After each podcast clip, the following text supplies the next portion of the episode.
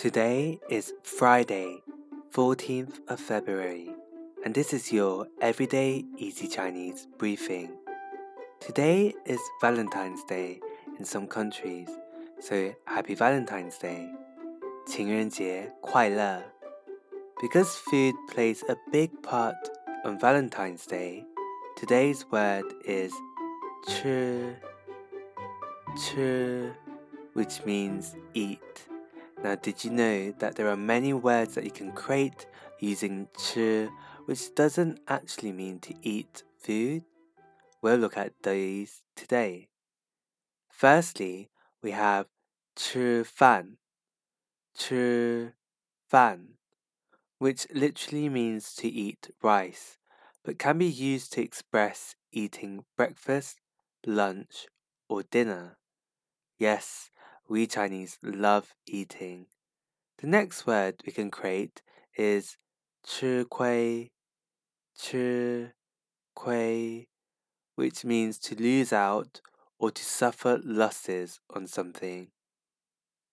And the final word we will look at is 吃醋,吃醋, which literally means to eat vinegar, but in fact means to be jealous.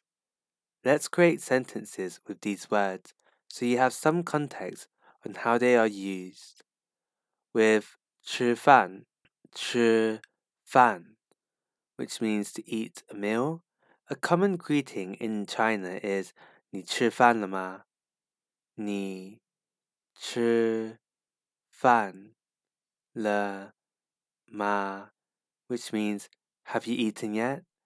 This shows that you are expressing care or concern for another person's condition and is similar to how are you in English.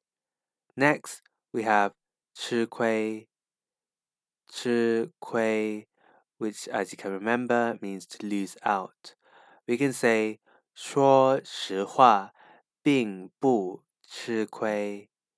说实话并不吃亏 which means telling the truth doesn't necessarily mean you will lose out. With 吃醋, which means to be jealous, you can say this to a jealous boyfriend or girlfriend. 你干嘛吃醋啊？你干嘛吃醋啊？Why are you being so jealous? So today we learned that 吃, which means to eat, doesn't necessarily mean you can only eat food.